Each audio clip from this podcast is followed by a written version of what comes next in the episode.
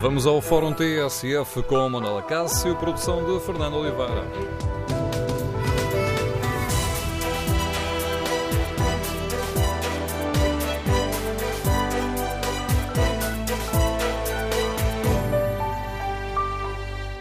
Bom dia. O presidente da Comissão Europeia lançou o debate sobre o futuro da Europa depois do Brexit.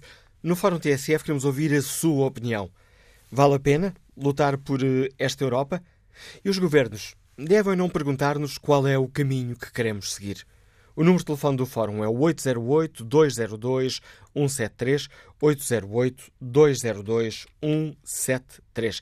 Queremos ouvir a sua opinião sobre esta questão. Jean-Claude Juncker, que ontem apresentou o livro branco sobre a Europa, avançou com cinco cenários para o futuro da União Europeia e desafiou os países e os cidadãos a dizerem que Europa querem. Por isso, aqui no Fórum, lançamos este debate e queremos ouvir a sua opinião. Devemos avançar para uma Europa mais federalista? Devemos recuar para o mercado único? Admitir uma Europa a várias velocidades?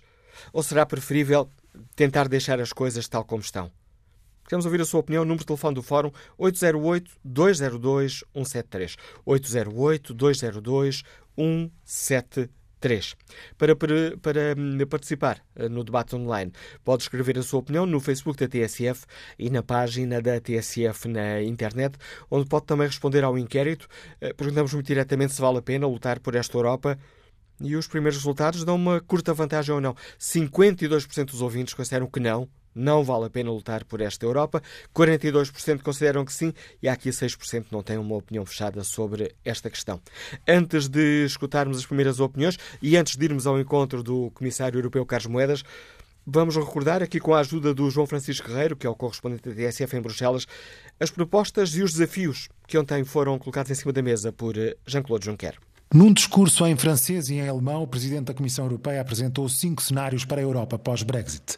Sugere ou que tudo fique como está, que se avance na integração europeia, que avancem aqueles que assim preferirem, deixando os outros para trás, ou, por outro lado, que se parta para uma que o relacionamento entre os 27 seja muito semelhante àquilo que a União Europeia dá a entender como possível para o acordo de divórcio com o Reino Unido.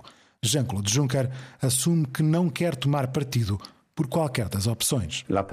A palavra caberá ao Parlamento Europeu, aos Parlamentos Nacionais, aos governos, à sociedade civil e aos cidadãos. A Comissão não prescreve, não instrui, quer estar à escuta antes de se pronunciar definitivamente.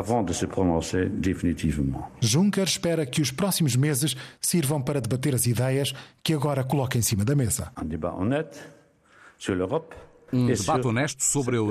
e sobre o que os cidadãos esperam da Europa. Esta conversação virtuosa não deve ter lugar apenas em Roma ou apenas nos momentos das nossas numerosas cimeiras e dos nossos inúmeros debates aqui mesmo. Deve ter lugar nas aldeias e nas regiões por toda a Europa.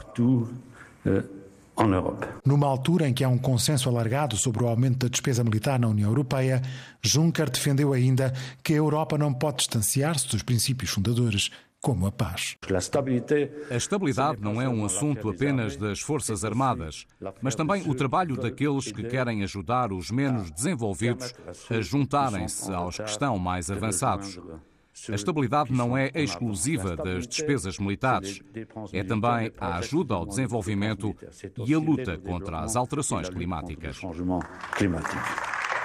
O presidente da Comissão Europeia apresentou as ideias para a Europa pós-Brexit, esperando que até ao final do ano haja um consenso sobre o futuro a 27. Ora, recordadas as palavras e as propostas eh, de Jean-Claude Juncker, lançamos o desafio aos nossos uh, ouvintes. Vale a pena lutar por esta Europa? Que caminho devemos uh, seguir? Temos, estamos aqui confrontados com vários problemas na Europa. Temos o Brexit, o Reino Unido vai deixar a União Europeia. Ora, perante este cenário, que devemos fazer? Avançar para o federalismo? Recuar para um mercado único? Admitir uma Europa a várias velocidades? Ou será possível tentar deixar as coisas uh, tal mais ou menos como estão, mas sem o Reino Unido na União Europeia? Queremos ouvir a sua opinião. Recorde o número de telefone do Fórum 808-202-173. 808-202-173. Bom dia, Sr. Comissário Carlos Moedas, bem-vindo ao Fórum TSF. Agradeço-lhe a disponibilidade para participar nesta reflexão. Tal como escutámos aqui na abertura do Fórum, nesta reportagem de João Francisco Guerreiro, ontem Jean-Claude Juncker disse que o destino da Europa está nas nossas mãos e a Comissão está à escuta. Não receia, Sr. Comissário, que, que a resposta seja um incómodo silêncio? Bom dia, Manel, e muito obrigado pelo convite para estar aqui.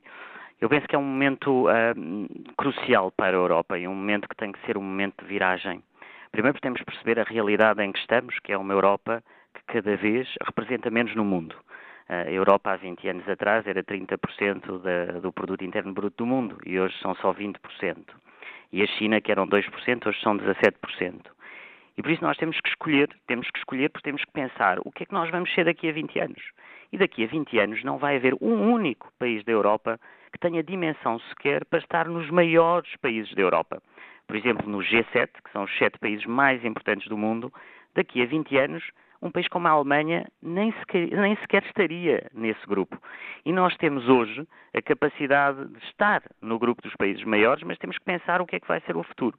Portanto, para mim, o primeiro é esta realidade que a Europa tem que estar unida e que os problemas são globais e que não os conseguimos resolver sozinhos. E este é o primeiro ponto que gostava de fazer para ajudar à reflexão dos ouvintes, que é pensar o que é que hoje se pode fazer sozinho, o que é que um país como Portugal ou mesmo a Alemanha podem fazer sozinhos. Eu acho que não podemos fazer muito sozinhos.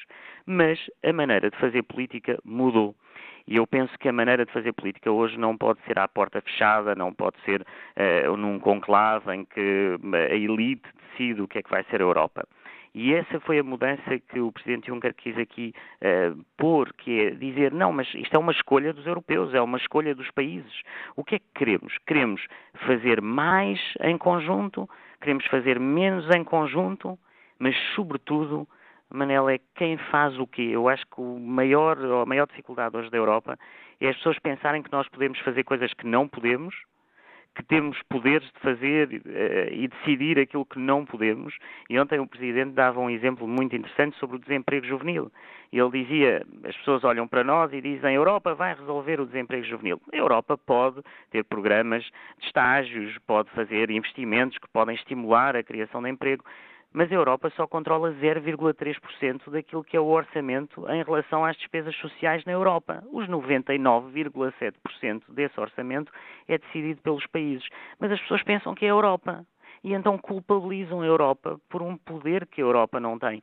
E eu penso que são estas duas questões, que é queremos fazer o quê em conjunto e quem faz o quê que os europeus devem responder de uma maneira informada e, e, tentamos dar e oferecer caminhos para que as pessoas percebam quais, quais, as escolhas que têm à frente para os próximos anos. Podemos dizer, Sr. Comissário, que hum, a liderança europeia, a Comissão Europeia está um bocadinho irritada com, esta, com aquilo que vemos assistir um pouco em todos os países. Quando as coisas correm bem, é o governo que é muito bom.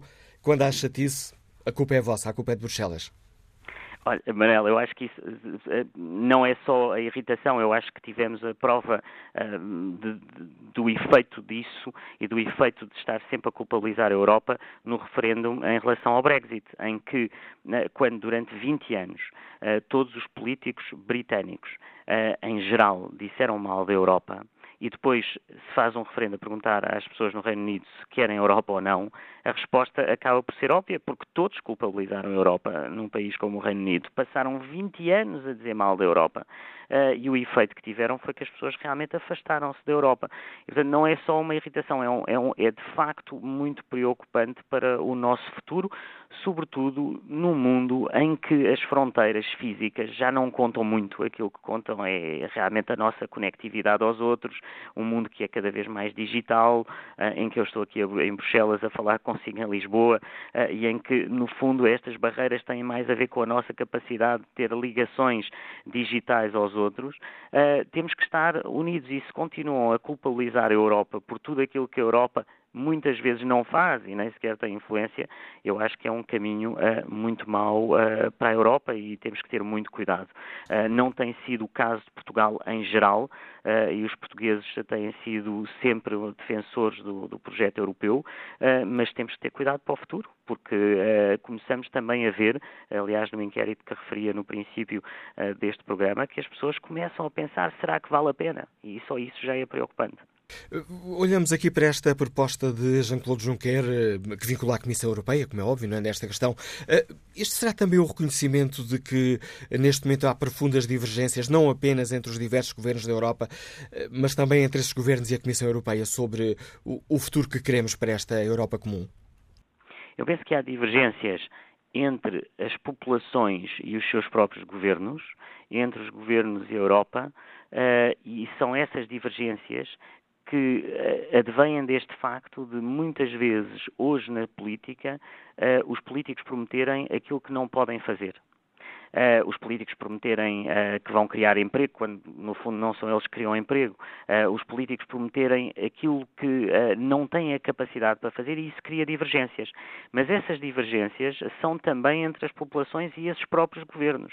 e é isso que é importante hoje dizer, em cima da mesa temos estes cenários. E, por exemplo, dizer às pessoas, vamos pensar que queremos uma Europa só com um mercado único. Mercado único quer dizer só bens e serviços. Então o que é que vai acontecer à qualidade da água dos nossos rios? Vai ser diferente da qualidade da água nos rios espanhóis? E o que é que vai acontecer ao ambiente e à nossa qualidade do ar? É que a qualidade do ar vai ser diferente em vários países, mas o ar não tem fronteiras físicas. Se o meu vizinho e o país vizinho uh, tiver um efeito sobre a qualidade do ar, isso vai afetar a minha vida. E isso é que as pessoas muitas vezes não têm a noção, porque é óbvio e é, é como algo que é adquirido, porque vivemos num mundo que é aqui, sobretudo eh, os mais jovens que, que nos estão a ouvir, que uh, olham para tudo isto como algo natural. Isto não é natural, porque se quisermos uma Europa só em que transacionamos bens e serviços, todos esses outros aspectos da Europa que foram tão importantes. E para um país como Portugal, tudo o que tem a ver com o ambiente, com a qualidade da água, com a qualidade do ar, que vem de, de, do conjunto de, das decisões europeias, das diretivas europeias, eu penso que podemos perder. E então o documento, muitas vezes os populistas uh, têm estes argumentos muito fáceis do que é que deveríamos fazer e, e, o que é que está mal. E nós não falamos com as pessoas com argumentos fáceis. E eu, eu gostaria que os ouvintes tirassem 10 minutos do seu dia para ler este documento e ler as opções e as consequências que o documento depois diz. Então, em 2025, se optarmos por este caminho, o que é que seremos? Mas concretamente, nestes aspectos da nossa vida.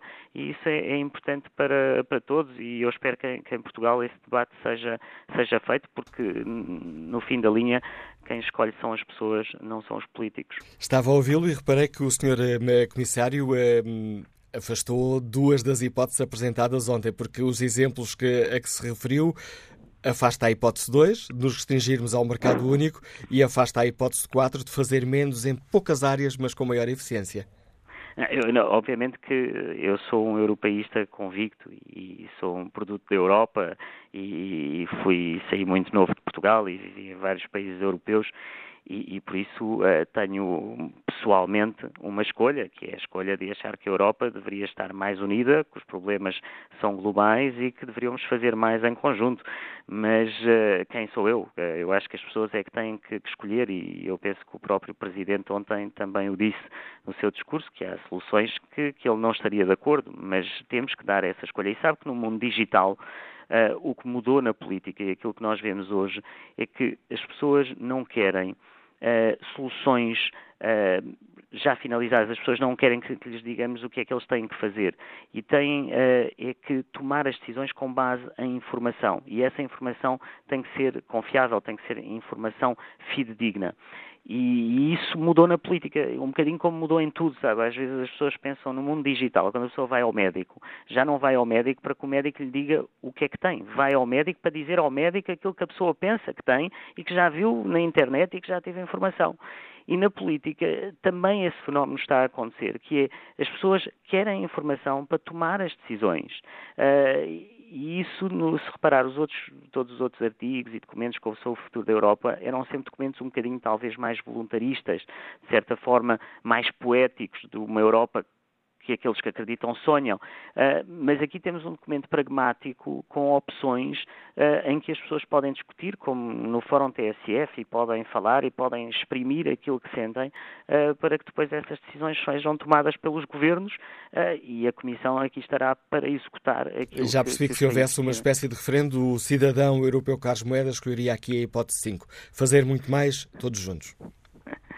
O cidadão Carlos Moedas acredita e acreditará sempre na Europa e acredita que é, que é um projeto irreversível uh, e é uh, o nosso futuro e, e, sem dúvida, sem dúvida que a minha escolha, a minha escolha seria clara.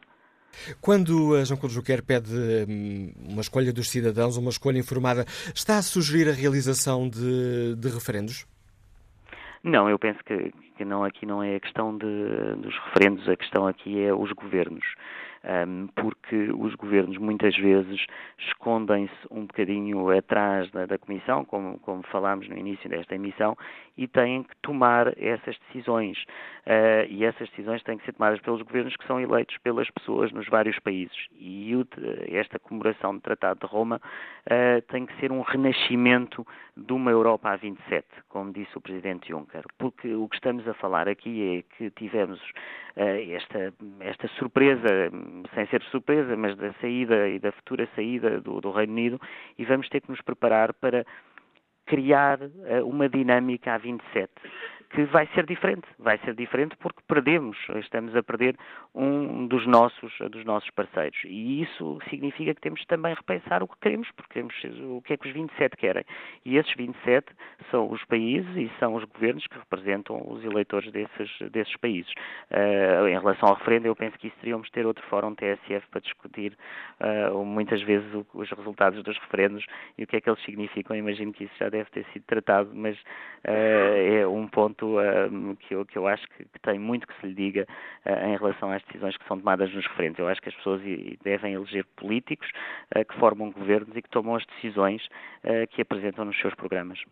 Agradeço mais uma vez ao Comissário Europeu para a Investigação e Ciência, Carlos Moedas, ter aceitado encontrar na complicada agenda esta manhã aqui uns minutinhos para nos ajudar a refletir sobre esta questão, lançando assim o debate que alargamos aos nossos ouvintes. Queremos ouvir eh, que opinião têm sobre estas questões. Vale a pena lutar por uma Europa unida? Os governos devem ou não perguntar-nos qual é o caminho que queremos seguir? Confrontados com a saída do Reino Unido, com o Brexit, com a saída do Reino Unido da hum, União Europeia, o que devemos fazer? Avançar para o federalismo? Recuar para o mercado único? Uh, dando apenas aqui valor à parte dos negócios?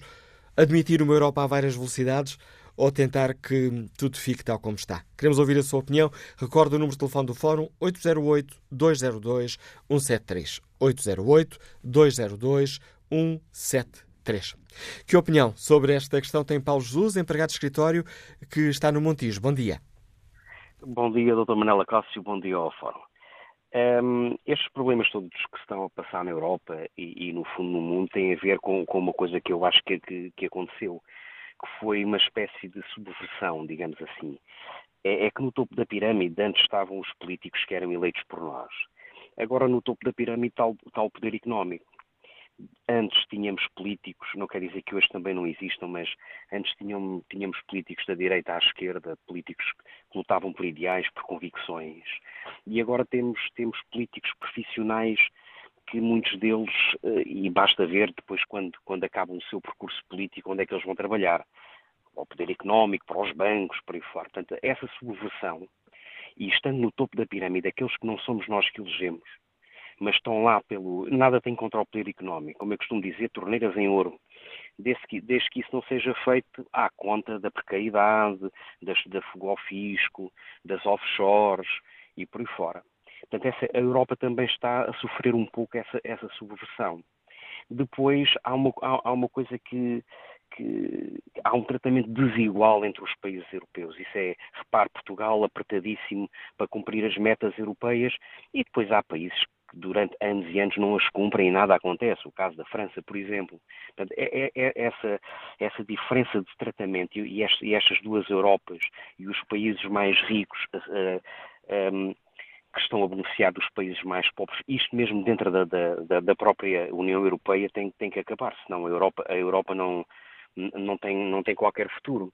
Uh, há um facto, um facto é assim, aumentou o número de desempregados na Europa, aumentaram as desigualdades, aumentou a precariedade. É isso que nós queremos para a Europa? Enquanto não se corrigir isso, enquanto aqueles que nós elegemos uh, uh, depender só deles uh, as decisões na Europa, nós penso que a Europa estará, estará condenada. Não foi isto que nós idealizamos. Nós idealizamos primeiro uma CEE, um bloco económico forte para poder concorrer, digamos assim, com os outros blocos económicos que, que, existiam, que existiam no mundo, mas uh, isso depois foi-se transformando numa coisa que nós não, não, não, sabemos o que é. Repare, há, há, há uma coisa que, que, que, é um facto também, quer dizer, países dentro da própria Europa, dentro da países com, com realidades totalmente diferentes, repara, a receita é sempre a mesma, baixar os salários impor, impor, impor grandes sacrifícios às pessoas. E isso acontece no, nos países mais pequenos, Portugal, Espanha, na, na Grécia e por aí fora. Portanto, é esta, é esta situação que eu penso, se queremos uma Europa forte, temos de ser uma Europa unida, onde os direitos e os deveres de, de, de, de todos os, os, países da, da, da Europa eh, têm, têm, que ser realmente iguais. Repare, estão-nos a ajudar com juros altamente proibitivos. Então, mas estão-nos a ajudar aqui? Não nos estão a ajudar a nada. É, é, é, estas situações que depois vão ocorrendo, é esta realidade que vai ocorrendo e, e os factos que vão acontecendo que, que nos faz de, deixar de, de, de acreditar nesta Europa. Volto a referir, e isto fruto de quem está a decidir não são aqueles que nós elegemos, são aqueles que detêm o poder económico e nós temos que reverter isso. Poder económico, sim, forte, com muitos investimentos, com muita dinâmica, mas com regras e sempre a decisão a partir daqueles que nós elegemos. Porque esses, quando há eleições, nós podemos mudá-los se tivermos uma boa consciência política e nos interessarmos em saber quem eles são, o que é que eles propuseram e o que é que eles fizeram. Os outros nós não os elegemos e é esses que estão não só a comandar o mundo neste momento, mas também a, comandar, a comandar a Europa. Mas enquanto não, enquanto não revertermos essa situação, eu penso, e, e, e, não acabarmos com estas desigualdades dentro, dentro da Europa, não, acho que a Europa está condenada, se não, se não fizermos essa mudança. Agradeço o seu contributo para este debate, Paulo. Escutada a opinião deste ouvinte que nos liga do Montijo, queremos ouvir a sua opinião sobre esta questão que hoje aqui debatemos eh, no Fórum TSF. Vale a pena lutar para esta Europa? Os governos devem perguntar-nos qual o melhor caminho a seguir? E que caminho queremos nós para esta Europa? Qual é a sua opinião? Devemos avançar para o federalismo? Ficarmos apenas pelos eh, negócios e recuar para o mercado único? Admitir uma Europa a várias velocidades? Queremos ouvir a sua opinião. O número de telefone do Fórum é 808-202-173. 808-202-173. 173. Bom dia, Sra. Secretária de Estado Marida Marques, bem-vinda ao Fórum da TSF. É responsável pelos uh, assuntos europeus. Gostava de começar por perguntar como é que hum, o governo português escutou esta proposta de Jean-Claude Juncker. Com aplauso, com alguma reserva? Uh, bom dia, muito obrigada pelo convite. Uh, o Primeiro-Ministro, ontem mesmo, e o Ministro dos Estrangeiros também, uh, já reagiram a este livro branco. Este livro branco era um livro expectável, era um documento que nós esperávamos, um documento que o Sr. Juncker tinha prometido no Parlamento Europeu e um documento que também pretende ajudar a este debate que se está a fazer agora com vista à Cimeira de Roma, uma cimeira que se realiza no momento em que se comemoram 60 anos da assinatura do Tratado de Roma. Eh, este livro branco coloca as questões fundamentais sobre o futuro da Europa e pretende lançar um debate no sentido de encontrar perspectivas comuns para os cidadãos europeus e para os governos europeus. Mas não se esgota aqui. Eu pretendo fundamentalmente lançar o debate e é a própria Comissão, é o próprio Sr. Juncker, que no quadro deste debate promete até ao final do ano a apresentação de cinco iniciativas políticas em domínios fundamentais para o futuro da Europa. E uh, já salientou a forma uh, como uh, o Primeiro-Ministro e o Presidente da República elogiaram a apresentação deste livro branco. Era esperado, mas era esperado desta forma, Sr. Secretário de Estado. Em vez da Comissão Europeia dizer propomos ir por aqui, o que diz é tem aqui cinco, cinco propostas para início de conversa, digam lá o que querem. Uh, isto não é propriamente um início de conversa, e embora eu interpreto a posição da Comissão e entenda a posição do Sr. Juncker. Ou seja, Juncker tem consciência, o Presidente Juncker tem consciência que há diferentes pontos de vista relativamente ao futuro da Europa. Não diferentes pontos de vista do interesse da União Europeia. Aí há um consenso, há uma unanimidade uh, nos governos uh, dos Estados-membros da União Europeia. Mas aquilo onde a União Europeia deve agir e em que áreas é que deve haver um maior aprofundamento da União Europeia, aí sim, aí há diferentes pontos de vista. E é por isso que o Sr. Juncker entendeu que devia pôr estes diferentes cenários. O governo português é a favor do aprofundamento da União Europeia e está interessado, disponível em participar neste debate aprofundado sobre o futuro da Europa. Aliás, já o fizemos. Nós, em janeiro, organizámos um debate, um euro para a convergência, a moeda única como instrumento de convergência, um debate aprofundado que incluiu ministros, diversos governos, deputados europeus, eh, deputados de vários Estados-membros, de vários parlamentos nacionais, especialistas eh, que têm pronunciado sobre o aprofundamento da União Económica e Monetária e que participaram nesse debate. E das conclusões, eh, as conclusões desse debate foram enviadas quer para o gabinete do Presidente, para a, da Comissão Europeia, para as diferentes instituições, para o Presidente do Conselho Europeu. Foi uma contribuição nossa portuguesa para esse debate. Uh, e é dessa forma que nós entendemos que deve estar neste debate, agora lançado formalmente com a apresentação deste livro branco. Eu, portanto, encaro este livro branco como um momento positivo no futuro da União Europeia e, sobretudo, necessário para responsabilizar os cidadãos e os países sobre o futuro da Europa. Quando a Sra. Sassad diz que eh, Portugal defende a integração europeia, isso significa que deste, destas cinco uh, propostas que foram apresentadas por, uh, pelo Presidente da Comissão Europeia, Portugal defenderia esta quinta, que é fazer muito mais todos juntos, ou seja, no fundo, um caminhar para um maior federalismo? O fazer muito mais todos juntos não é necessariamente caminhar para um federalismo, é fazer muito mais todos juntos, é encontrar consensos no sentido de podermos progredir e fazer mais todos juntos. Uh, e isso penso que é uma perspectiva fundamental, mas é a nossa. E o que nós pretendemos, o que se pretende com este debate, é que se encontre uma perspectiva que seja uma perspectiva mobilizadora para todos os Estados-membros da União Europeia. Portanto, esta, eh, tendo em conta os interesses estratégicos portugueses, esta poderia ser a, a, a solução que mais nos conviria? Eu acho que o, o. Ministro dos Estrangeiros disse hoje uh, a um jornal que os cenários uh, sobre os quais nós temos maiores reservas relativamente a esses cinco cenários que foram apresentados é ao segundo e ao quarto cenário, portanto, que é, na prática, o os dois cenários menos ambiciosos para a União Europeia. Nós somos, de facto, favoráveis a uma perspectiva mais ambiciosa sobre o futuro da União Europeia. Não sei, Sr. Secretário de Estado, se esta questão já foi eh, debatida ou discutida no Governo, mas uh, o Governo admitiria hum, consultar os portugueses sobre o caminho que, que, que pretendem seguir?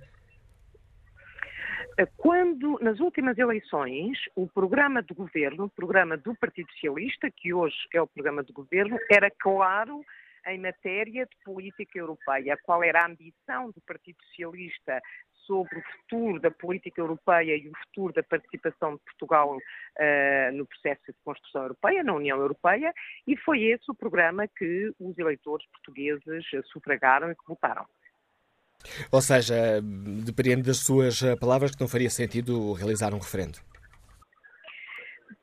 é sempre importante fazer o debate sobre as, uh, o futuro da Europa e sobre as questões europeias, no sentido que também uh, os cidadãos portugueses e os cidadãos europeus se, se, se, sintam mais identificados com as políticas europeias.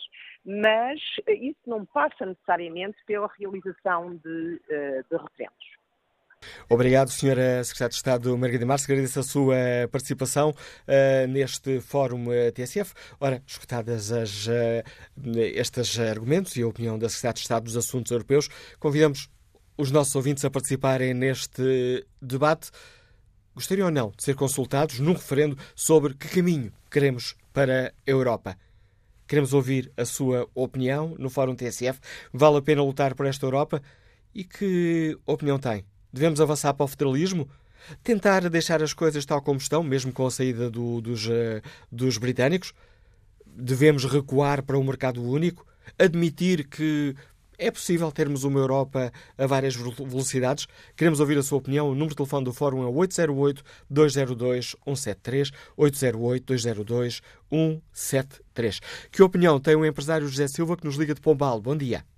Bom dia, sou Manela Cássio. É muito prazer estar a falar consigo. Olha, uh, eu gosto muito de ouvir o seu programa e um bom dia a todos, todos os ouvintes. Oh, sou Manela Cássio, com respeito à, à, à União Europeia, eu só digo duas coisas que é para não, não sou grande especialista nessas coisas. Mas eu estou a trabalhar no estrangeiro. Tenho uma firma, trabalho no estrangeiro e, e nós na, na, Europa temos dois pesos, duas medidas. Nós temos dois pesos, duas medidas. Em tudo, nós, Portugal, só é bom na, na comunidade europeia para pagar, porque em relação aos contribuintes da, da Bélgica, de outros países, nós não temos regalias nenhumas.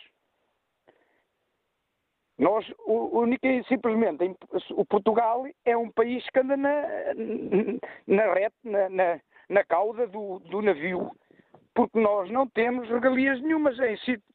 E a Europa, hoje, presentemente, a Europa, um pouco sei da Europa, a Europa está podre, Sr. Manela Cássio. Nós, nós vimos, por exemplo, neste momento na Bélgica, está-se a passar um problema com a Caterpillar. A Caterpillar vai sair da Bélgica.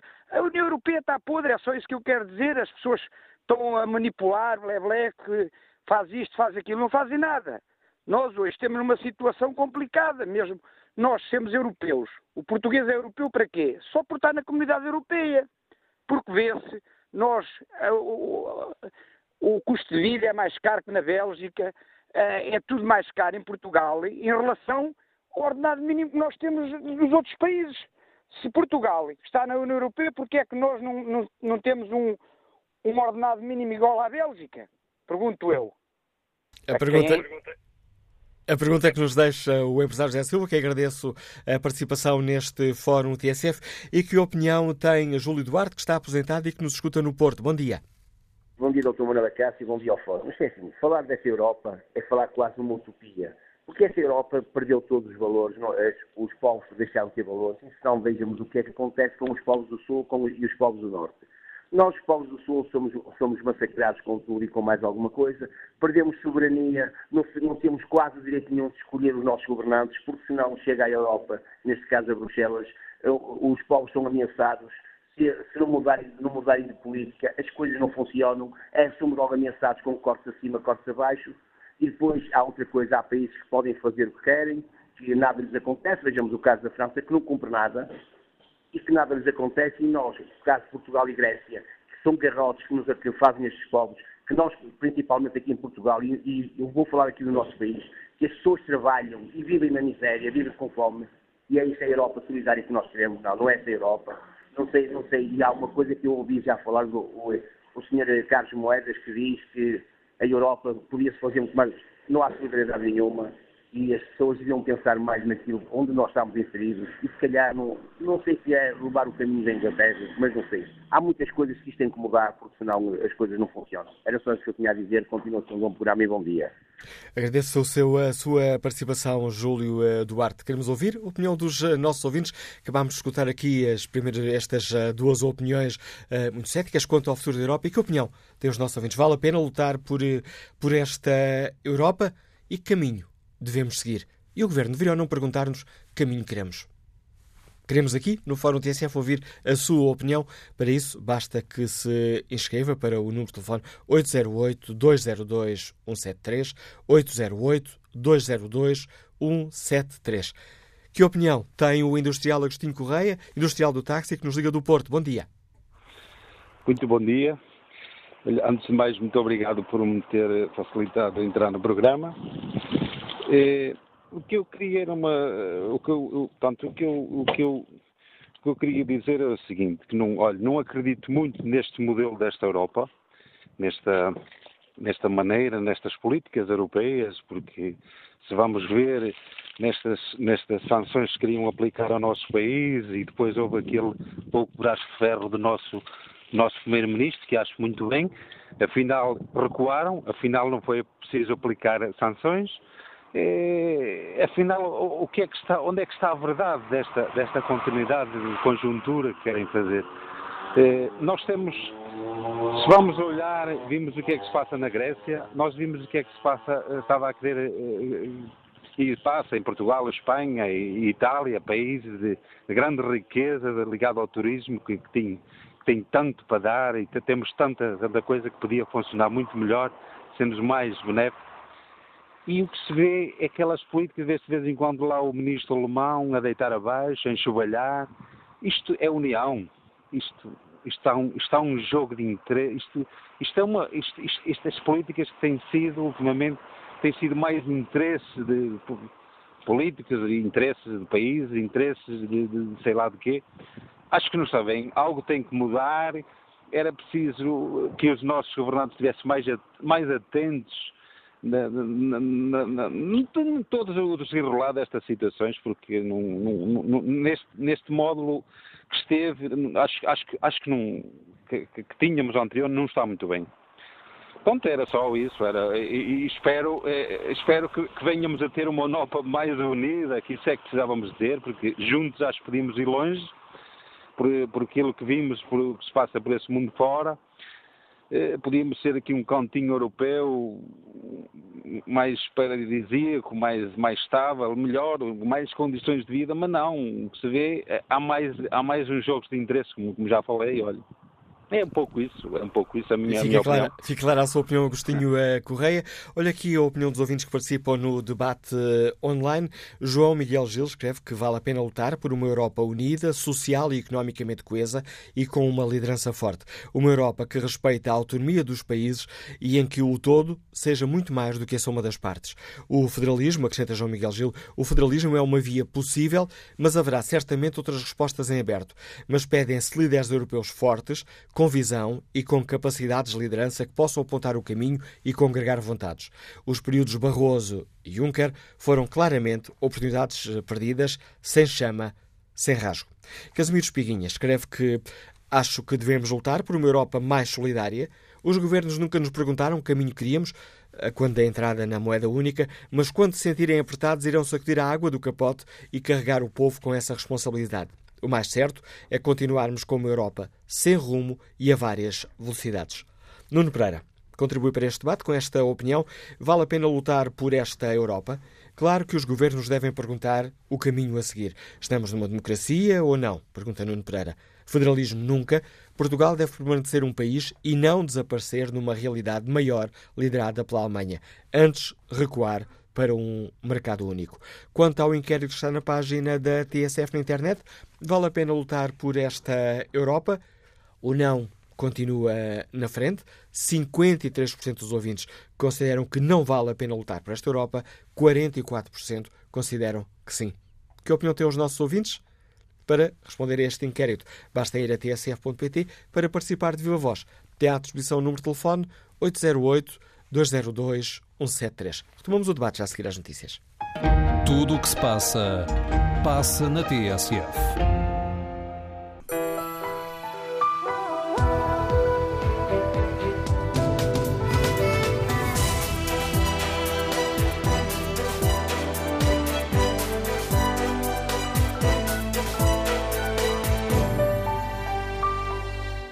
Tomamos o Fórum TSF, onde seguimos o apelo lançado pelo Presidente da Comissão Europeia, Jean-Claude Juncker, eh, que ontem disse que os países e os cidadãos têm que escolher que Europa querem. Por isso, no Fórum TSF de hoje, perguntamos aos uh, nossos ouvintes vale a pena lutar por esta Europa e devemos avançar para o federalismo, admitir uma Europa a várias velocidades, recuar para o mercado único, tentar que, apesar da saída do Reino Unido, as coisas fiquem tal como estão. Ora, Estela Martins participa no debate online e deixa-nos esta opinião. Que dizer de uma Europa que é comandada pelos países mais fortes, com a Alemanha à frente? Que dizer de uma Europa em que a presidência da Comissão Europeia, em que o presidente da Comissão Europeia, enquanto foi primeiro-ministro do Luxemburgo, fez do seu país um paraíso fiscal, um verdadeiro offshore, travando os esforços da União Europeia no combate à evasão fiscal por parte dos grandes multinacionais. E acrescenta Estela Martins, o euro, criado à imagem do marco alemão, só funciona para as economias mais fortes. As políticas que poderiam fazer funcionar o euro para todos os países, por exemplo os eurobonds, foram travados, mais uma vez, pela Alemanha. Valeria a pena lutar por uma Europa onde o lema liberdade, igualdade e fraternidade guiasse as políticas europeias. por esta Europa neoliberal, comandada pela alta finança e pelos países mais fortes, não vale a pena lutar. Vamos ao encontro do deputado CDS-PP Pedro Mota Soares. Bom dia, Sr. Deputado. Bem-vindo ao Fórum TSF. Como é que dia, o CDS acolhe este desafio lançado por Jean-Claude Juncker para que os países e os cidadãos decidam, afinal, que Europa querem? Antes de mais, Manuel Cássio, muito obrigado pelo, pelo, convite para podermos participar aqui no, no Fórum da TSF e um, dizendo-lhe o seguinte. Certamente que discutir a Europa é sempre muito relevante, certamente que temos oportunidades para pensarmos efetivamente o que temos que a Europa seja, é sempre muito relevante, mas eh, há alguma desilusão, há algum sentimento de desilusão com um livro branco que, acima de tudo, depois de um conjunto de discussões que aconteceram ao longo dos últimos anos na União Europeia, eh, faz perguntas eh, em vez de tentar dar algumas respostas. Nós estamos neste momento a atravessar muitos problemas sérios na construção da União Europeia e estamos neste momento com muitas questões que tínhamos de conseguir resolver e que, infelizmente, estamos a adiar. Desde a crise das dívidas soberanas, que nós percebemos que faltou muita solidariedade ao projeto da União Europeia e Portugal que foi um país que esteve à beira da bancarrota, percebe muito bem, eh, percebeu muito bem essa falta de solidariedade e que nós temos de continuar a encontrar um conjunto de mecanismos que potenciem quer a União, quer os próprios Estados-membros para poderem ter respostas um pouco mais integradas.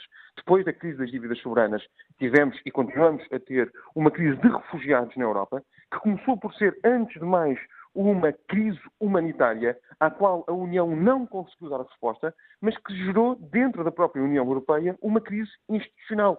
A União Europeia não consegue sequer impor muitas das suas decisões. Dos cerca de 160 mil uh, refugiados a quem foi concedido um estatuto de asilo, só foram uh, realojados, recolocados ao longo da Europa, cerca de 10 mil. E isto também dá um bocadinho a noção da falta de solidariedade que aconteceu em muitos países e Portugal, nesta matéria, pode falar com a vontade de quem é um país cumpridor, de quem conseguiu efetivamente hum, ter uma política de integração de um conjunto de refugiados. E temos também uma crise de segurança e uma crise de terrorismo para a qual não conseguimos sequer encontrar respostas que passem, por exemplo, pela partilha hum, de um conjunto de informações, pela partilha de um conjunto de serviços internos que são muito importantes para podermos ter uma resposta comum, porque a única forma de reagirmos a esta crise e a esta dificuldade é certamente em comum.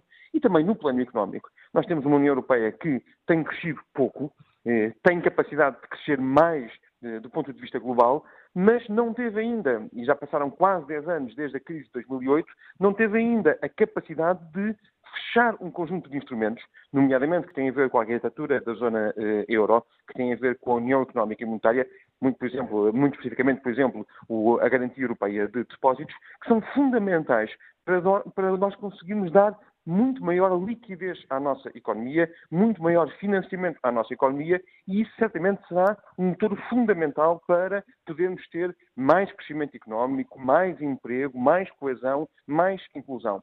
E por isso mesmo, eh, perante todas estas dificuldades, provavelmente a União Europeia devia se tentar dedicar a resolver estes problemas em concreto e não estar muitas vezes, quase sistematicamente, a questionar-se sobre si própria e a perguntar o que é que quer fazer eh, no futuro. Certamente que essa discussão é uma discussão importante, o CDS participará nesta discussão, o CDS faz parte do Partido Popular Europeu, é um membro com orgulho do Partido Popular Europeu e queremos participar nesta discussão, mas esta discussão não nos pode desfocar de um conjunto de matérias que são essenciais, às quais nós temos de ter capacidade de dar resposta e não queremos também que esta decisão sirva para adiar, eh, eh, eh, que esta discussão sirva para adiar decisões que são fundamentais no quadro europeu.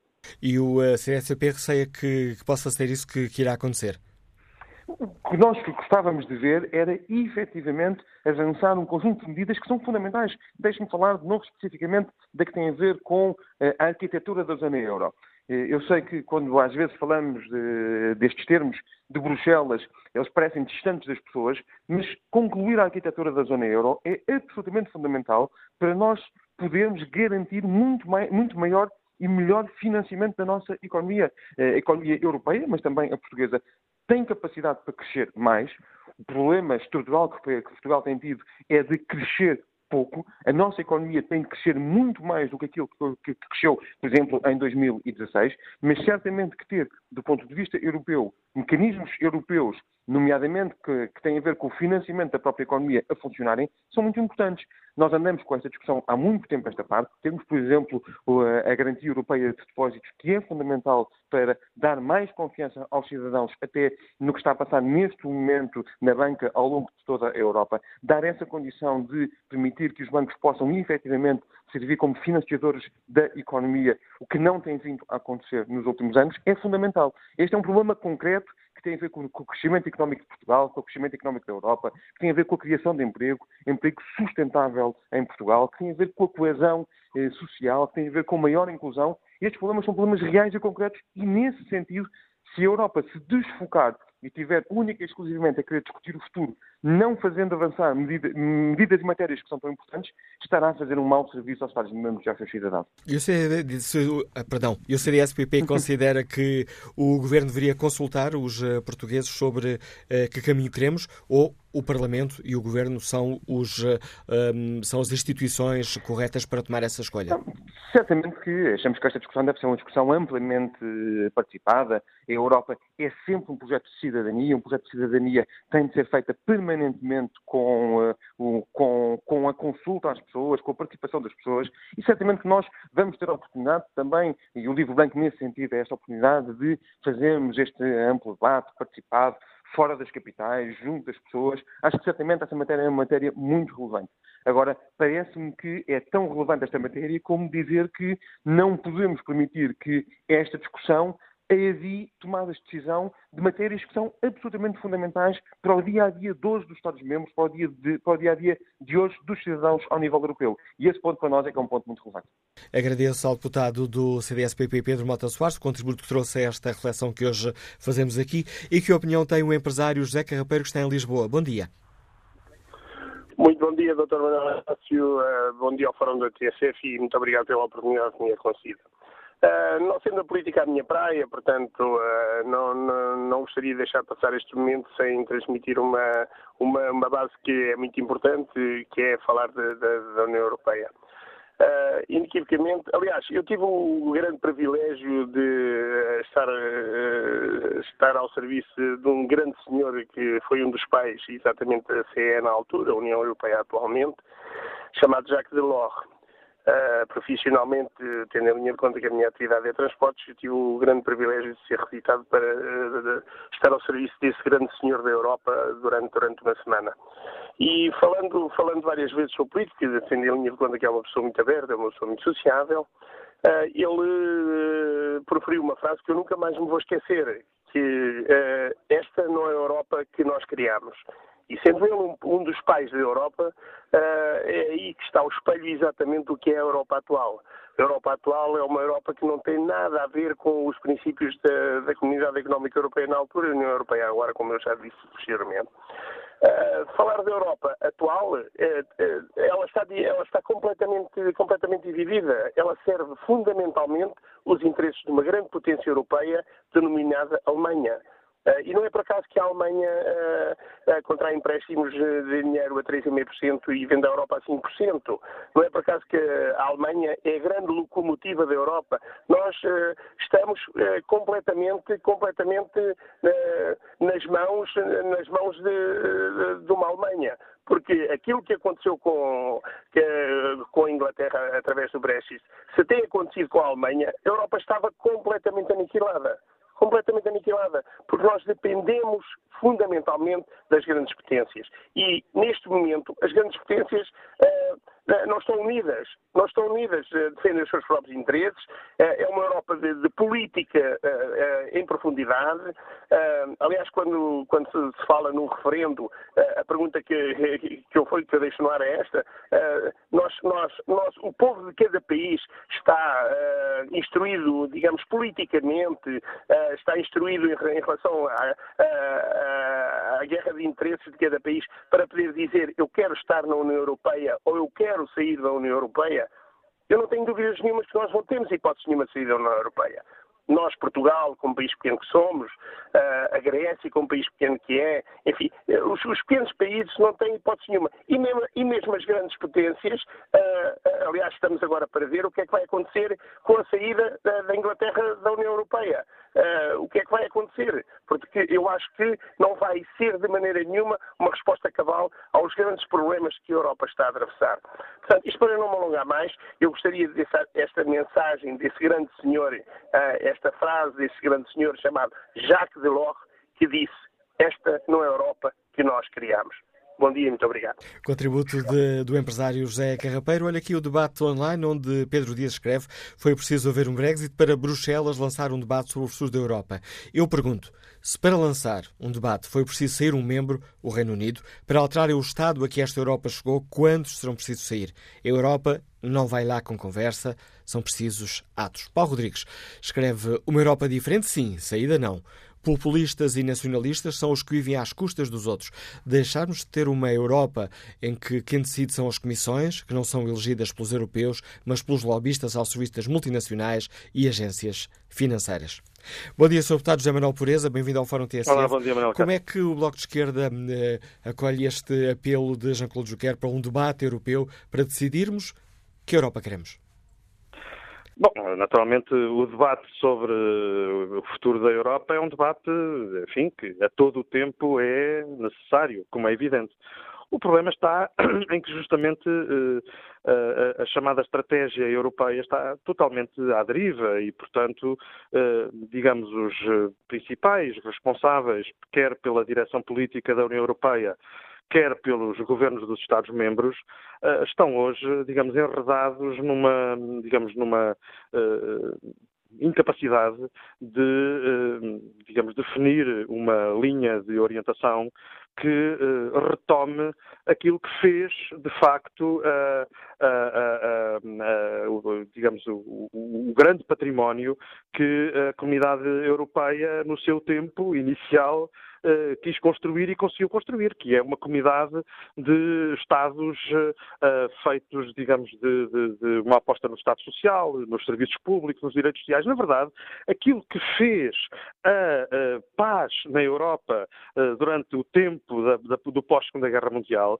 foi a capacidade de localmente, nos vários Estados, haver um, digamos, um, um, uma garantia de direitos, uma garantia de perspectiva de crescimento, de perspectiva de maior respeito pela dignidade das pessoas. Foi isso, efetivamente, que fez a, digamos, a grande paz, a paz longa do pós-Segunda Guerra Mundial, à qual a comunidade europeia, ou da qual a comunidade europeia, eh, digamos, serviu de suporte. Ora, Mas este, esta iniciativa... em crise. E esta iniciativa de Jean-Claude Juncker não, é um, não poderá ser um passo no sentido certo, tendo em conta essa oh, oh, crítica que acaba Cássio. de fazer José Manuel Pureza?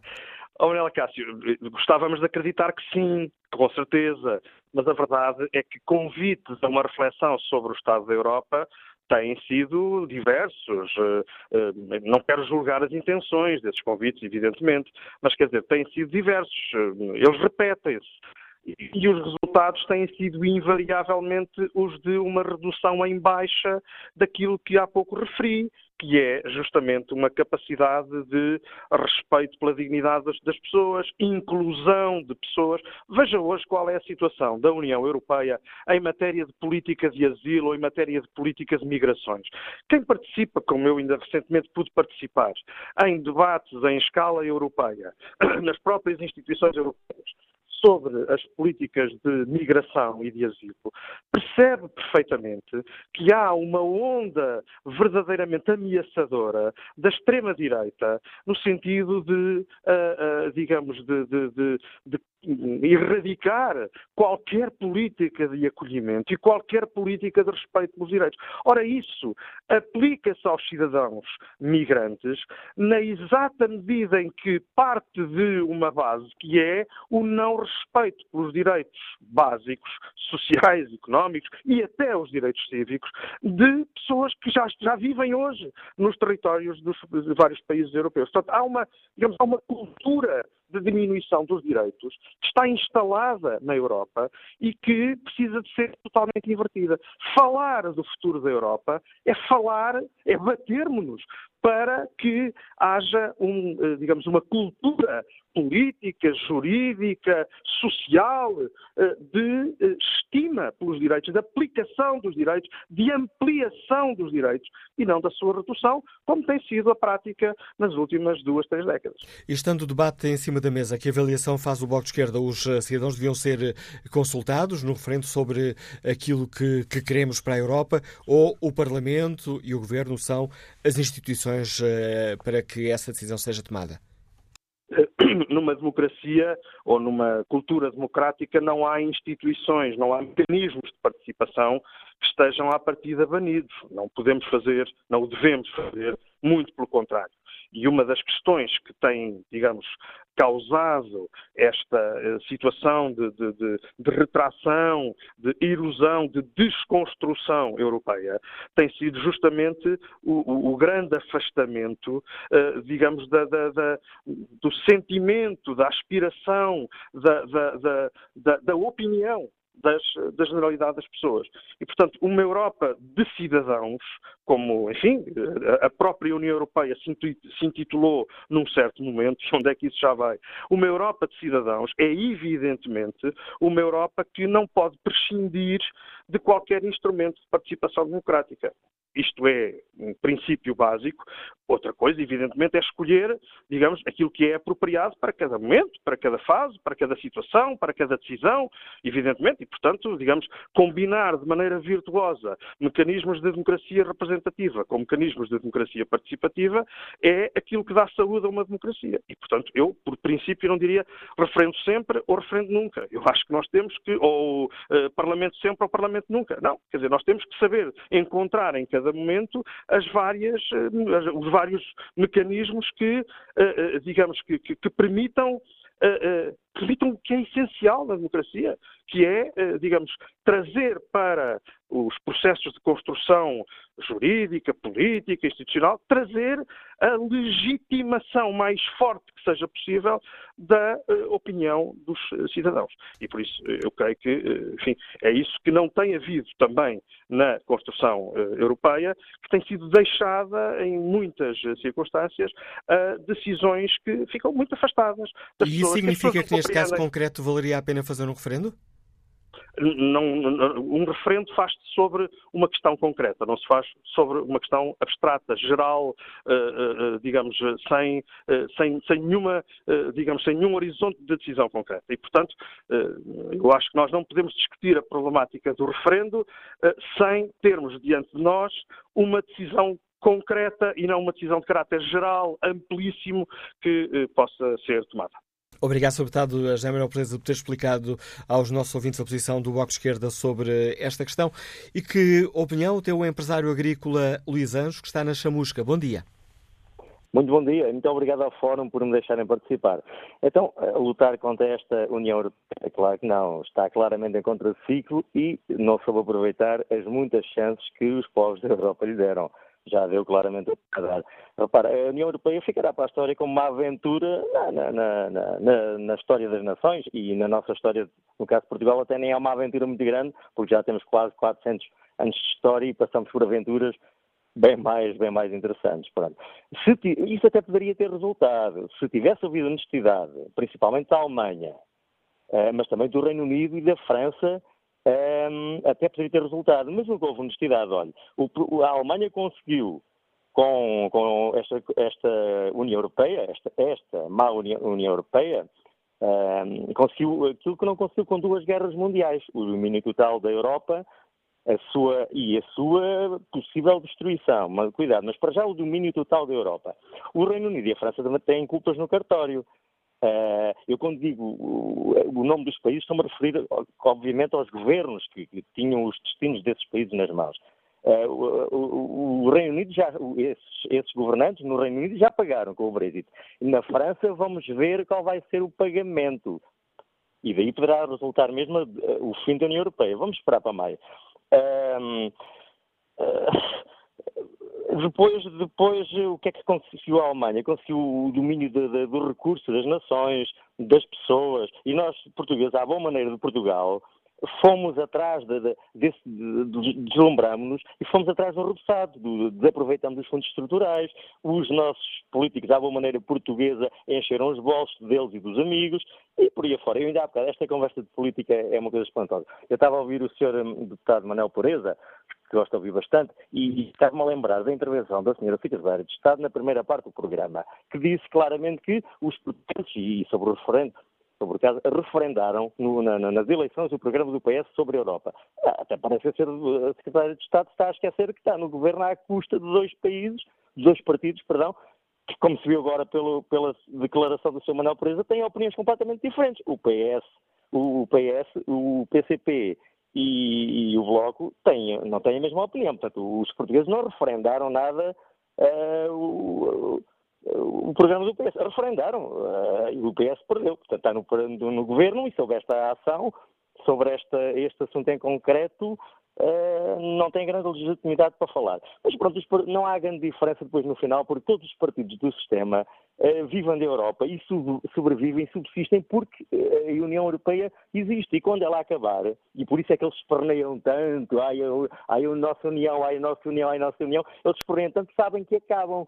Porque, e depois vem com o papão, ah, a extrema-direita, há os fascistas, há os não sei quê. Não, é pá, essa cassete já não pega. As pessoas estão é cansadas de ser humilhadas e perceberem que o nacionalismo será, como sempre foi, a solução. Fronteiras fechadas, segurança na nossa casa, fechadura na chave, na, na, da, da, porta da nossa casa, chave na fechadura, queria dizer, e vem à nossa casa quem nós convidamos, quem se porta bem e quem aceita as regras.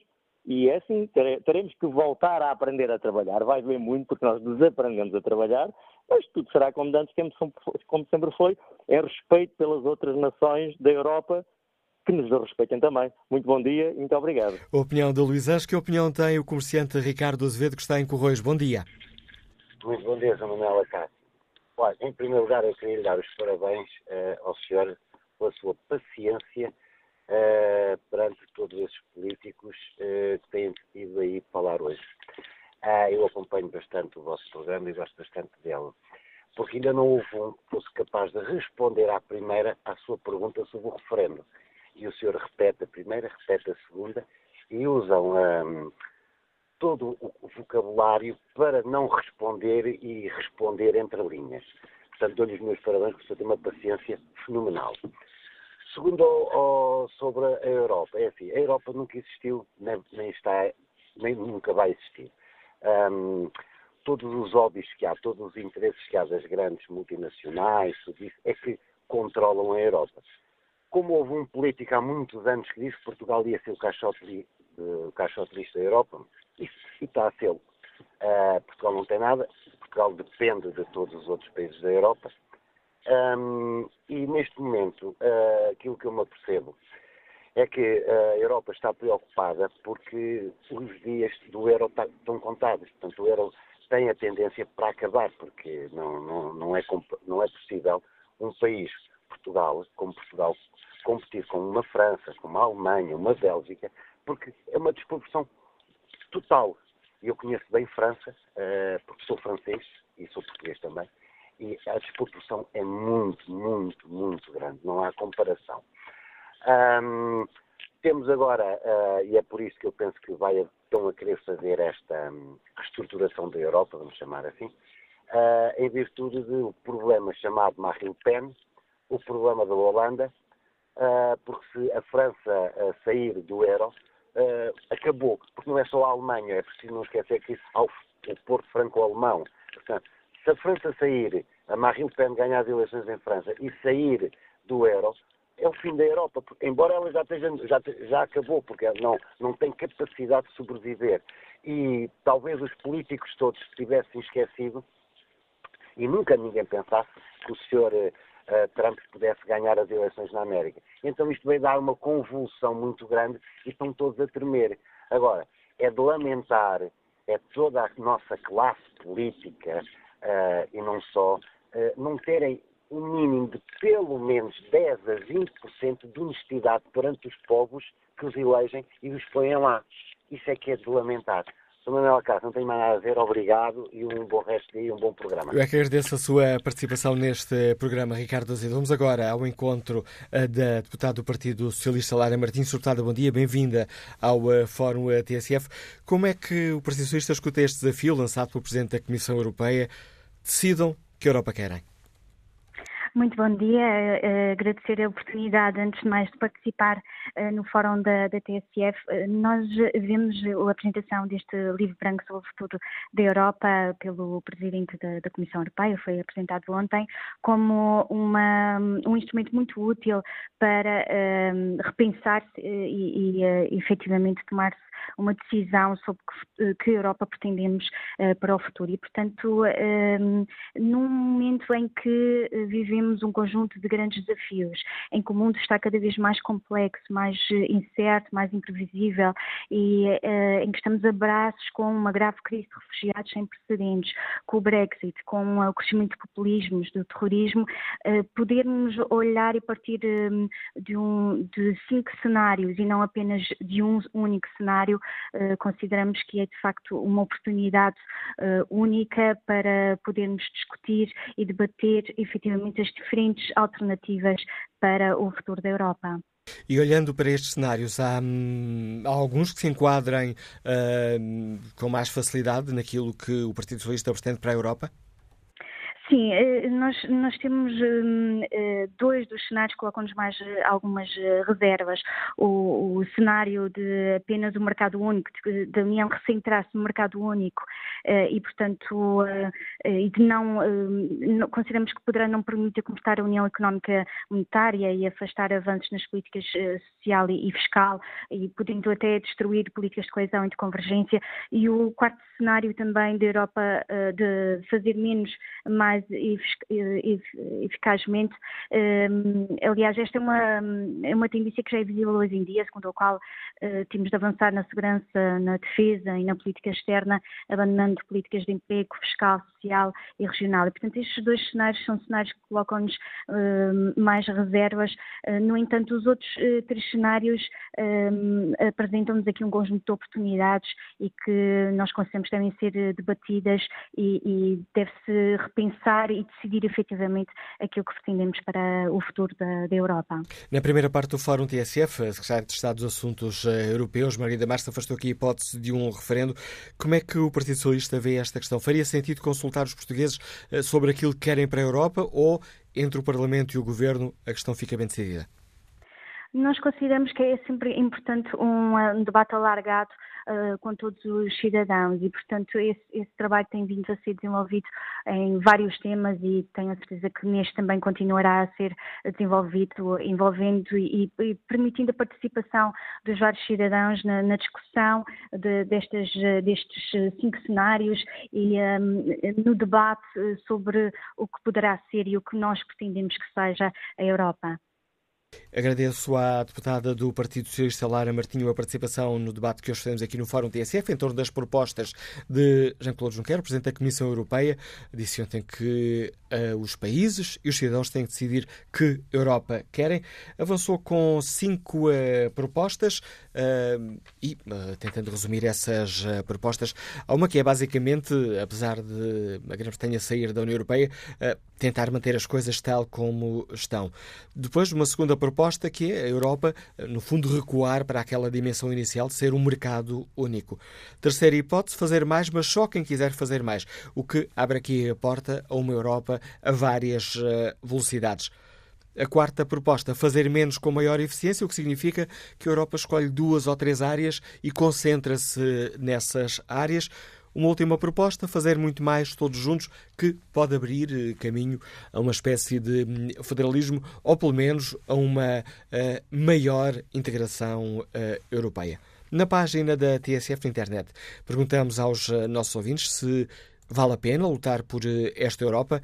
O não tem desde o início do programa estado na frente. 55% dos ouvintes respondem que não, 43% consideram que sim. Que opinião sobre esta questão do economista Ricardo Fernandes, que está na Covilhã. Bom dia. Bom dia, Dr. Manuel Cássio. Muito obrigado por, por me deixar participar no fórum. Eh, de facto, esta questão da Europa eu considero que uh, deverá ser cada vez mais uh, discutida, mas discutida de uma forma positiva. Estas propostas do Dr. Juncker parecem-me claramente um momento de, de, necessária reflexão de todos nós. Um, e, em minha opinião, todos nós, portugueses e europeus, devemos estar convictos que a Europa não deverá recuar, porque os últimos 50 anos são 50 anos de sucesso, com muitos problemas pelo meio, mas são 50 anos de sucesso. E esse sucesso deve continuar e, deve continuar de uma forma positiva. Eh, eu acho que é um alerta do Sr. Juncker aos europeus e é um alerta muito importante, porque provavelmente a Europa está a viver um dos momentos em que o resto do mundo a quer dividida e quer-a dividida para perder força. E, portanto, é, é claramente o momento da Europa unir e unir em torno de uma eficiência conjunta, sempre conjunta, e sempre em prol do, da continuidade do desenvolvimento. Era basicamente isto que eu queria dizer e que queria apelar a, a todos os portugueses que se unissem em volta dessa Europa. O apelo de Ricardo Fernandes. Quanto ao debate online, António José Miranda deixa-nos esta opinião na página da TSF Internet e no Facebook da TSF. A atual Europa não vale a pena é estar a lutar pelos interesses alemães. Uma economia como a portuguesa não tem capacidade para alimentar uma moeda fortíssima. Está condenada a definhar, enquanto a economia alemã está cada vez mais competitiva, pois tem uma moeda mais fraca do que teria, o euro. Da forma como está implementado, é um dos maiores fatores que provocam desigualdade entre os povos europeus. Logo, acrescenta António Miranda, logo, lutar por uma Europa destas não interessa, Interessa sim lutar pela Europa que esteve na gênese da construção europeia, uma Europa social e integradora, mas eh, com o implementar dos egoísmos nacionais eh, vai levar a uma desintegração do projeto. Próxima convidada do Fórum TSF, a deputada do Partido Comunista Português, eh, Paula Santos. Bom dia, Sra. Deputada, bem-vinda ao Fórum TSF. Como é que o PC avalia o desafio lançado ontem por Jean-Claude Juncker? Bom dia. Das declarações e daquilo que tivemos a oportunidade de, de tomar de conhecimento, ah, estamos perante um, um discurso ah, numa perspectiva de, de, fuga para a frente, perante a crise da, e da União Europeia que hoje, que hoje se vive. Colocamos isto porquê? Porque, em primeiro lugar, uh, olhando para os problemas que hoje os povos do, dos vários Estados enfrentam, como a pobreza, as desigualdades, o elevado desemprego, a exclusão, estes problemas resultam efetivamente das opções políticas que foram tomadas pelas instituições europeias e que levaram inclusivamente à degradação das condições de vida dos povos esta é já uma consequência dessas mesmas opções, que não é reconhecido, que não é colocado uh, na análise e no diagnóstico. E perante este problema gravíssimo com que os povos são confrontados, aquilo que as instituições europeias e os seus responsáveis uh, apontam é insistir no mesmo caminho, uh, mesma, das mesmas opções políticas que já demonstraram que não resolvem os problemas dos povos, muito pelo contrário, só os agravam. Se nós olharmos para a nossa nossa própria realidade, do nosso país, Portugal, a integração na, na, na altura na comunidade europeia,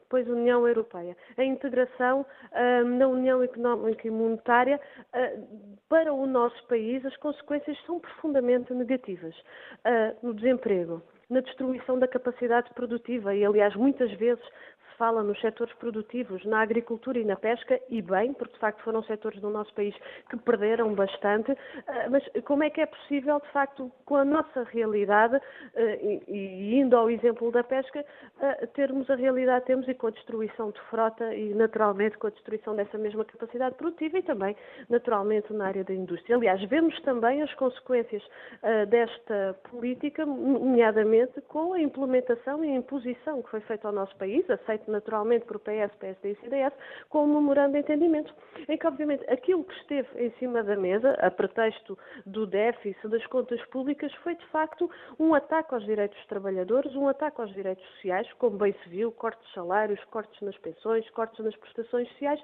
e de facto a situação, três anos depois, estávamos pior com que iniciamos. E, de facto, só revela efetivamente que a União Europeia uh, não serve os interesses dos povos uh, e revela bem também a sua própria natureza, ou seja, o conjunto de valores que foram propalados para a sua Constituição, da solidariedade, da coesão, dos direitos.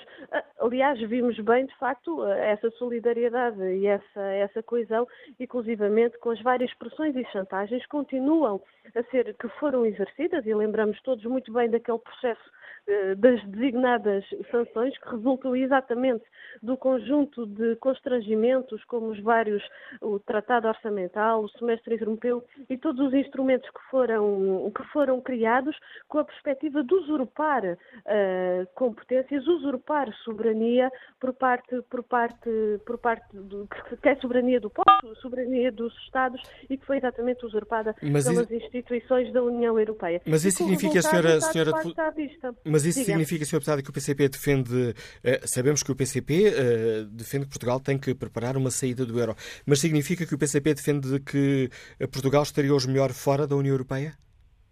E que se deveria bater por isso? Significa que uh, esta União Europeia com estas opções políticas, de facto, que servem os objetivos das grandes potências, que servem os objetivos do capital transnacional, não eh, contribui de forma alguma para o desenvolvimento do nosso país e está neste momento a impedir o desenvolvimento do nosso país. E por isso nós colocamos, aliás, como bem referiu, a necessidade de, do nosso país se preparar para a eventualidade de, para se preparar para, para a libertação uh, do euro, uh, para a necessidade também de de, da defesa do controle público da, banda, para a, da banca para a renegociação da dívida. E, de facto, esta União Europeia está à vista de todos um, e as opções, as opções políticas e todo este, todo este processo que não vai ao encontro de, dos interesses dos povos e nós, naturalmente, colocamos também em cima da mesa a necessidade de ruptura com este, com este caminho e, de facto, por um caminho diferente, um caminho que vá ao encontro dos direitos dos trabalhadores e dos povos, um caminho de efetiva cooperação um caminho de paz, um caminho que efetivamente garanta o desenvolvimento dos Estados e garanta melhores condições de vida, como é óbvio, o desenvolvimento dos povos e dos seus Estados. E tendo sido uh, o país chamado a pronunciar-se sobre que futuro quer, que opinião tem o Partido Comunista Português? O, o povo português devia ser consultado sobre o caminho que queremos? Ou o, Parlamento, Nós... ou o Parlamento e o Governo são, neste momento, as instituições uh, onde essa decisão deverá ser tomada? Nós eh, já colocamos em vários, eh, vários momentos uh, essa necessidade de, um, em momentos concretos, nomeadamente quando esteve em cima da mesa tratados naturalmente essa, essa necessidade de, nomeadamente até através do, do referendo. Mas, independentemente do processo e da forma uh, de, de, como se proceder, de, de, como se procederá a essa auscultação e a essa opinião, o que nós consideramos é que, de facto, uh, que os interesses do nosso povo e os interesses do nosso país não podem ser deixados para segundo plano, como em vários processos nós já vimos uh, ao nível da, da, União Europeia. E que, naturalmente, a defesa dos interesses nacionais, a defesa da nossa soberania, a defesa do nosso direito ao desenvolvimento, do investimento da produção nacional, da garantia dos direitos, naturalmente, é um aspecto que nós consideramos que, que, devemos lutar, que devemos intervir, e é nesse sentido e nessa batalha que está o Partido Comunista Português. Aliás, como referi há pouco, nesta perspectiva de uma construção de uma Europa, de facto, que vá ao encontro dos interesses dos povos e não ao encontro. Mas se bem é percebi, sem um pedido de referendo nesta questão. Como lhe, como lhe disse, uh, eu creio que relativamente a esta matéria, o, o, independentemente da forma uh, da explotação e de pronúncia, o que é importante é, de facto, esta, a defesa dos nossos, dos nossos direitos e dos nossos interesses. Isso, para nós, é a questão, a questão fundamental e, de facto, que o país se consiga libertar deste conjunto de constrangimentos e de, de, de, destes instrumentos e mecanismos que estão a ser criados uns após os outros, numa perspectiva de limitar a nossa, a nossa soberania e, esse caminho é que nós consideramos que devemos naturalmente rejeitar. Obrigado, Sra. Deputada Paula Santos. Paula Santos é deputada do Partido Comunista Português. Importa também dizer aqui aos nossos ouvintes que convidámos o PSD para participar neste debate. Estamos a falar da Europa, da integração europeia, uma, uma área sempre tão focada no discurso dos políticos, mas o PSD não respondeu sequer ao nosso convite para participar neste debate. Vamos agora ao encontro do Rui Marques, é o coordenador da plataforma de apoio aos refugiados. Vemos numa Europa Europa muito marcada por este drama dos refugiados. Bom dia, Rui Marques. Como é que escutou este apelo de Jean-Claude Juncker? Decidam de uma vez por todas que a Europa querem. Creio que este apelo é muito oportuno e absolutamente essencial. A crise dos refugiados mostra que nós precisamos mais do que nunca de uma Europa unida, capaz de agir de uma forma concertada para os grandes desafios do nosso tempo. O que falhou realmente foi o compromisso dos Estados-membros, de cada Estado, de Estados que hoje estão na União Europeia, mas não cumprem sequer os requisitos fundamentais para serem membros desta União, como é o exemplo, eh, por exemplo, da, da Hungria ou da, República Checa, têm hoje comportamentos absolutamente incompreensíveis no quadro dos valores da União Europeia. Por isso, nós precisamos de eh, mais Europa, de mais União Europeia. Nesse sentido, há com certeza muito para melhorar no funcionamento do projeto europeu, mas é este projeto que nos garantiu, eh, durante mais de 60 anos, o fim dos nacionalismos que nos levam sempre na nossa história europeia à guerra, o fim dos egoísmos eh, que levam a conflitos muito sérios e que, evidentemente, hoje estão de novo em cima da, da, da, da mesa. E por isso, a crise dos refugiados mostra-nos, de uma forma muito evidente, que nós precisamos de um, de um projeto europeu mais forte, mais sólido, mais empenhado e, sobretudo, construído em torno de valores. E creio que essa é, porventura, a maior crítica que podemos fazer ao, ao desenvolvimento do projeto europeu nos últimos anos.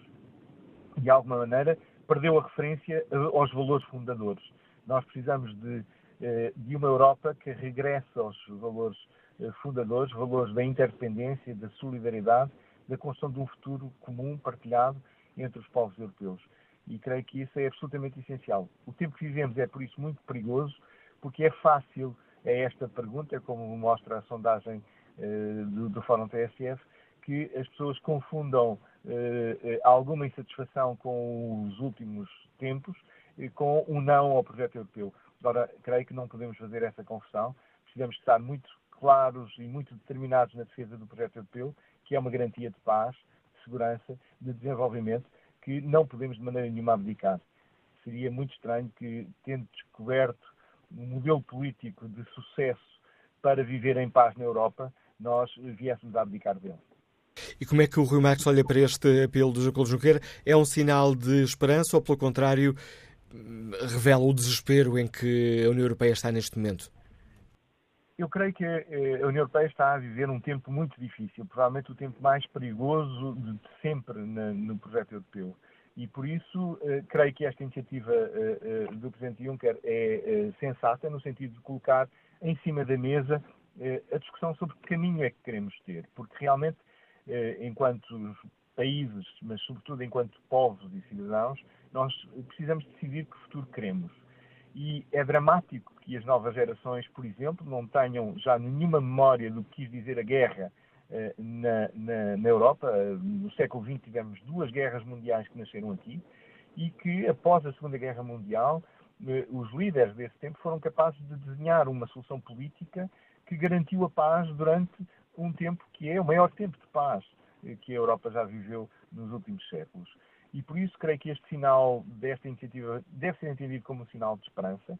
Nós precisamos de, nesta altura, e creio que essa é um, uma ideia fundamental, assumir que uma das principais causas do nosso tempo é a defesa de um projeto europeu renovado, reforçado, em torno dos princípios da solidariedade e interdependência, que seja bom para os cidadãos europeus, mas também para com quem nos relacionamos. Porque, por exemplo, se formos verdadeiramente fiéis aos valores do projeto europeu, em relação aos refugiados, em relação às crises que vivemos à nossa volta, nos países e nas regiões que estão à volta da Europa, nós teríamos com certeza uma intervenção muito mais solidária, muito mais forte eh, naquilo que é o traço civilizacional humanista do projeto europeu. Agradeço o contributo do coordenador da plataforma de apoio aos refugiados, Rui Marques, para este debate que hoje aqui fazemos e que opinião tem o engenheiro agrónomo Carlos Alberto Ribeiro, que nos escuta em Castelo Branco. Bom dia. Bom dia. Estamos a ouvir, tá? Estamos tá? a ouvi-lo em ótimas condições. Uh, portanto, uh, a minha ideia era voltarmos à comunidade económica europeia, só a parte comercial e deixarmos. Ou seja, deste... aquela segunda hipótese que é restringirmos ao mercado único. Exatamente. Porque, porque isto já, já vimos que não dá. E, portanto, não, não vale a pena insistir. Os povos são, são 28 Estados, cada um com os seus costumes, com, com, com, com as suas tradições, eh, com, a sua maneira de ser. E, portanto, é uma, é uma, é, é uma manta de retalhos, não é? Que, que, nós queremos unir esses retalhos todos, mas que ao fim e ao cabo a manta acaba por, por rasgar não é? Uh, portanto, uh, acho que coisa é fácil. Uh, a, solução, a única solução fácil é realmente voltarmos à, à, à Comunidade Económica Europeia, portanto, só através da comercialização, isso é importante. e foi através dos tempos Portugal é, é, o país mais antigo da Europa e, e viveu à base sempre da comercialização com, com, com outros povos, não é? E, e, de uma maneira eficiente. Não é, não é, não é isto. Nós estamos a viver. Eu nunca vi tanta corrupção. O, o, isto isto que, existe hoje é corrupção pura, é, em todo lado. É, é, é, mesmo até nas polícias. Há corrupção por todo lado. E, portanto, as pessoas, só, só, só quem quer fechar os olhos e esteja quieto, eu agora estou à espera das eleições para, apesar da idade que tenho, intervir, eh, porque eu não, não, nunca liguei muito à política, eh, sempre fui um indivíduo, pronto, que, me dedica bastante bastante bem, muito ao, ao, trabalho, não é? Ao trabalho que exerci, tive, Uh, portanto, tive três empregos durante a minha vida, três empregos bons, não é? Mas, uh, e, agora, e agora estou Opinião de Carlos Alberto Ribeiro, que nos liga de Castelo Branco. Olha aqui a página da TSF Internet. Uh, Feliz Belo Gomes participa no debate online, escrevendo aquilo que pensa no Facebook e na página TSF na internet. E escreve Felisberto Gomes: O problema desta Europa tem a ver com a mentalidade e honestidade de cada país que a forma. Os dinheiros que são distribuídos pelos países nem sempre é aplicado para o fim a que se destinam. No caso de Portugal, Enquanto o poder político, principalmente maiorias absolutas, estiver cúmplice com o poder económico e financeiro, não há Europa que lhe valha. Para isto não acontecer, devia ser criado um poder autónomo e independente para controlar as promiscuidades. Quanto ao inquérito que está na página da TSF Internet, vale a pena lutar por esta Europa?